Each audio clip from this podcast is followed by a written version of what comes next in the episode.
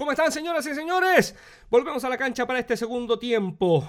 Ya hemos visto que poco a poco, poco a poco la imagen del Dios de amor ha cambiado por imágenes más idóneas al nuevo novio de la iglesia, que es el imperio, el poder. Ahora se habla del Dios de poder.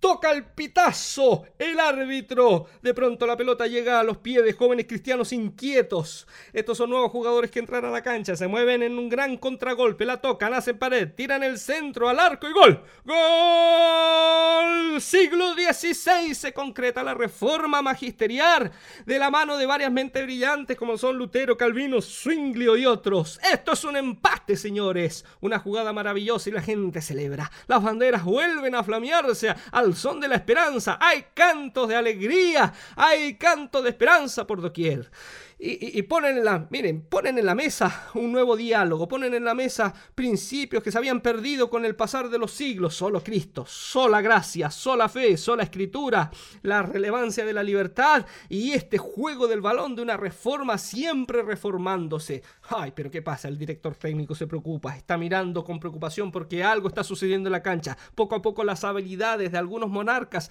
transforman este juego limpio en una plataforma de un juego sucio y sin escrúpulos usan alguna de estas mentes brillantes y estos reformadores que eran perseguidos ahora pasan a ser perseguidores siguiendo el juego sucio. Señores, no lo puedo ver, me quiero tapar los ojos. ¿Qué está pasando? Algunos de estos reformadores envejecen, se aburguesan, matan a ateos y creyentes que no pensaban igual en algunos puntos doctrinales a ellos mismos. Pero el director técnico conversa con el preparador físico y entran nuevos jugadores, que son los de la reforma radical. Estos están conscientes que ser cristiano no te hace cristiano por haber nacido en un sector de Europa. No, esto es una decisión personal. Ellos están conscientes y agradecen a estas mentes brillantes, pero el ejercicio del estudio, de la reflexión bíblica, no descansa en unos iluminados, sino en una comunidad. Son un grupo horizontal, no son un grupo vertical dependiendo de un iluminado, son un grupo horizontal, un grupo en donde el sacerdocio universal es una realidad.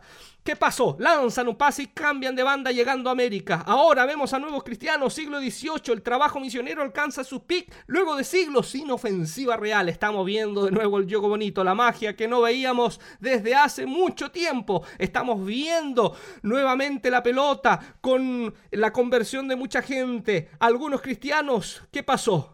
No ven con agrado a sus compañeros. Estamos en el siglo XVIII. Se separan algunos cristianos en la cancha porque hay algunos creyentes que con honestidad están viendo todo el avance tecnológico, el avance de la ciencia, el avance de, de la tecnología y están estudiando la Biblia con métodos propios de la crítica, de la historia. Y estos cristianos son tachados como liberales, son tachados como progresistas. Y este otro grupo de cristianos se separa, se autodenominan cristianos fundamentalistas y para que no los comparen con estos otros, entre comillas, liberales, también dejan el trabajo social y solo se preocupan por predicar a las almas. Pero bien, los movimientos pentecostales ahora aparecen en la cancha, son todo un fenómeno, llegan a América Latina.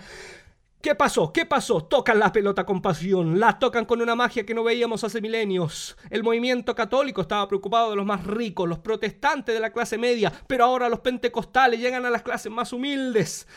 Esto sí que es apasionante. Se nos hablan de milagros increíbles, se nos hablan de personas que dejan el alcohol, ese el alcoholismo que mataba familias, que no dejaba familia parada. Ahí están estos movimientos eh, pentecostales, estos maravillosos héroes, quitando de las mismas fauces el enemigo a tantas vidas. Pero algunos notan una debilidad. Ay, señores, en medio de tanta pasión Dejaron el estudio bíblico, no les interesa. Los medios de comunicación avanzan, estamos en el siglo XXI, la globalización nos sorprende a todos, los avances tecnológicos nos hacen parecer una gran aldea global. El pluralismo es ya parte de nuestra vida habitual. En medio de este escenario, cuando vemos cada vez más injusticia, cuando vemos millones de jóvenes suicidando su futuro con drogas y adicciones que los empujan al vacío, mientras que el señor referee mira nuevamente el reloj, el partido está a punto de terminar. Las fuerzas de oscuridad atacan sin piedad el área chica de los cristianos. Muchos grupos de creyentes ya no les interesa influir, solo están interesados de impresionar. Muchos se amoldan a los valores imperantes del individualismo.